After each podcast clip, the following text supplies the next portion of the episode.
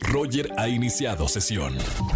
Estás escuchando el podcast de Roger González en Exa FM. Y ahora sí llegó el momento de enterarnos qué pasó en esta semana, pero de una forma divertida con nuestra periodista de confianza, mi querida Dani Obregón. ¿Qué tal, Dani? ¿Qué tal? ¿Cómo están? Es viernes. Qué gusto me da saludarlos, Roger. Muy buenas tardes. Yo soy Daniela Obregón, soy su periodista de confianza y varias cositas llamaron mi atención durante esta semana. Bueno, el jueves arrancó la Copa Mundial Femenina del Fútbol de 2023 en este torneo que se lleva a cabo allá en Nueva Zelanda, entre Nueva Zelanda y Australia.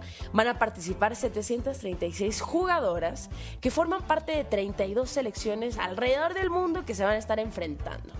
Lo que sí sabemos es que hace cuatro años el equipo de Estados Unidos ganó esta copa.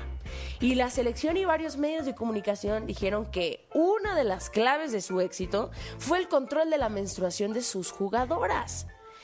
A través de un innovador programa, eh, la selección pues tuvo cambios de hábitos alimenticios, aplicó cambios de eh, hábitos alimenticios en las jugadoras, horas de sueño, bueno, un estilo de vida completamente distinto alrededor del rendimiento de las atletas para mejorar su rendimiento. Y ahora The Guardian, este medio, medio británico muy reconocido, ya reportó que la FIFA y una empresa están financiando el desarrollo de una herramienta que serviría para ayudar a identificar a, las, a esas jugadoras que corren riesgo de disminuir su rendimiento durante el ciclo menstrual, ¿no?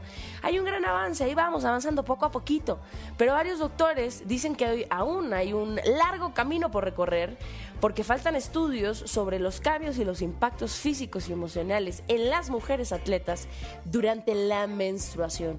Así es que ahí les va ese dato curioso en cuanto a la Copa Mundial Femenil 2023, que los invito además a que se, se unan y se sumen a ver los torneos. También esta semana fue el Día Internacional del Tatuaje.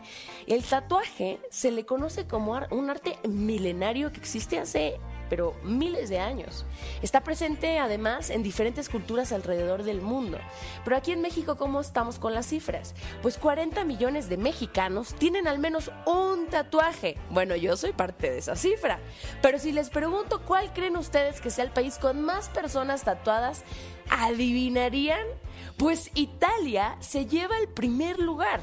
Y dentro de los tatuajes más comunes alrededor del mundo son los corazones, los peces koi y las frases. En México, ya para reflexionar sobre este tema, eh, me puse a pensar y dije, bueno, en México los tatuajes pasaron de ser un motivo de discriminación a tener un rol súper importante en el reconocimiento de los cuerpos de cuerpos de desaparecidos, de cuerpos asesinados. En fin, esa es la, la parte pues un poquito más oscura, pero también cómo ha ido evolucionando la percepción de los tatuajes en nuestro país. Les dejo este tema para reflexionar. Y ya para terminar, pues hoy es un gran día. Hoy, aparte de que, sea, de que es viernes, es el Día Mundial de los Perros. Hay 40 millones de perritos aquí en México y nada más hay que pensar en aquellos perritos que no tienen hogar, que son 16 millones de perritos que se encuentran en situación de calle. De hecho, México ocupa el penoso primer lugar en Latinoamérica de perros en situación de calle. Así es que creo que es un buen momento para sacar un balde de agua afuera para que perritos de la calle puedan recibir agüita o quizás dejarles también unas croquetas. Que tengan un excelente viernes. Yo soy Daniela Obregón.